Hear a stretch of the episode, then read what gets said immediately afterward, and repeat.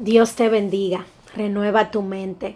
Buenos administradores, parte 12.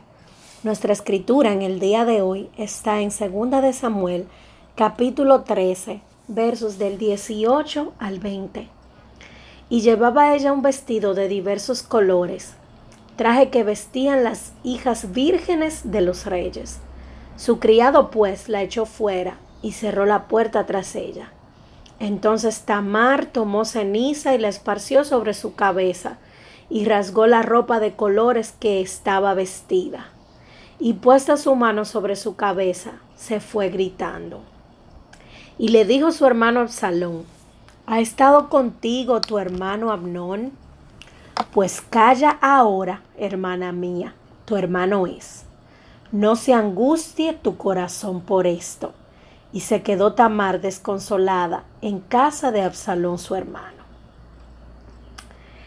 Esta historia que acabamos de leer es acerca de los hijos de David, en la cual uno de ellos violó a su hermana y otro de sus hijos, llamado Absalón, cuando ve lo que acaba de suceder, le dice a su hermana que calle que no lo tome a pecho porque es su hermano.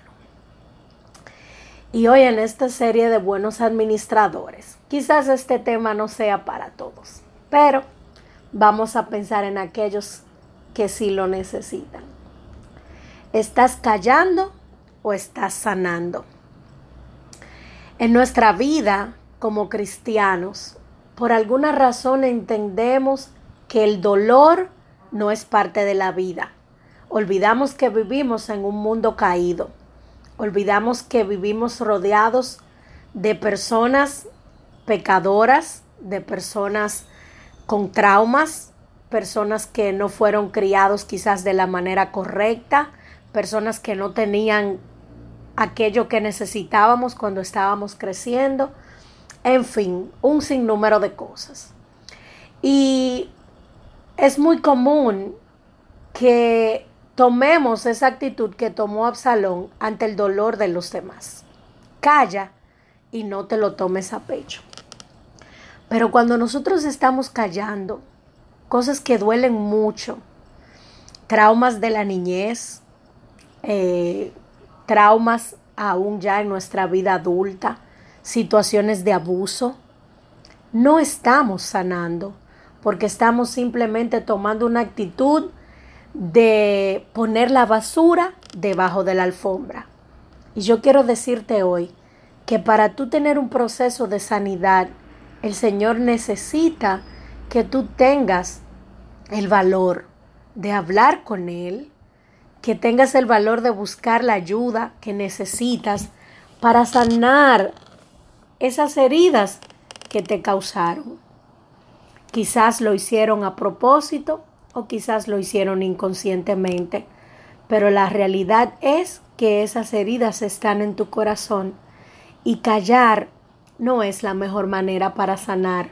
Con esto no te estoy diciendo que tomes tus redes sociales o salgas a decirle a todo el mundo tus traumas, tus carencias, tus dolores, pero sí es importante que busques las personas correctas, para que puedas hablar, para que puedas recibir consejo, para que puedas recibir hasta, hasta otro punto de vista, para que te llegue una persona a tu vida que quizás pueda ayudarte a ver de dónde has salido, cómo has ido mejorando, cómo has ido sanando, qué te falta por hacer, en fin, cómo ayudarte a llegar al lugar donde Dios te quiere llevar. Tú no necesitas hacerle creer al Señor que todo en tu vida está bien. Él lo conoce todo, Él lo sabe todo. Él estuvo ahí en los momentos cuando fuiste herida, cuando fuiste maltratada y Él quiere sanarte. Recuerda que hay momentos cuando Dios nos salva de la tormenta y hay momentos en los que Dios nos salva en la tormenta. Las heridas, el dolor marcan pero también las cicatrices bendicen. Llega el momento en el que tú puedes lograr decir, el Señor ha cambiado mi lamento en baile. Si ese versículo está en la Biblia, Él reconoce que hay momentos donde tienes lamento. No tienes que ocultarlo, tienes que sanarlo. Oremos.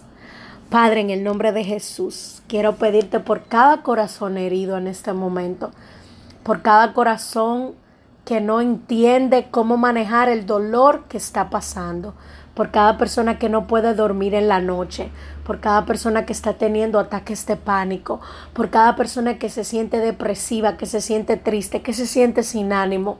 Señor, yo te pido que tú vengas y toques, que tú traigas verdad, que tú traigas sanidad, que tú traigas aliciente, porque tú sanas, Señor. Tú tienes poder para hacerlo y yo lo declaro sobre cada corazón herido ahora en el nombre poderoso de tu Hijo Jesús. Amén y amén. Dios te bendiga grandemente. Espero que esta palabra haya sido de edificación y busca ayuda. Dios quiere ayudarte. Dios quiere sanarte. Dios quiere restaurarte.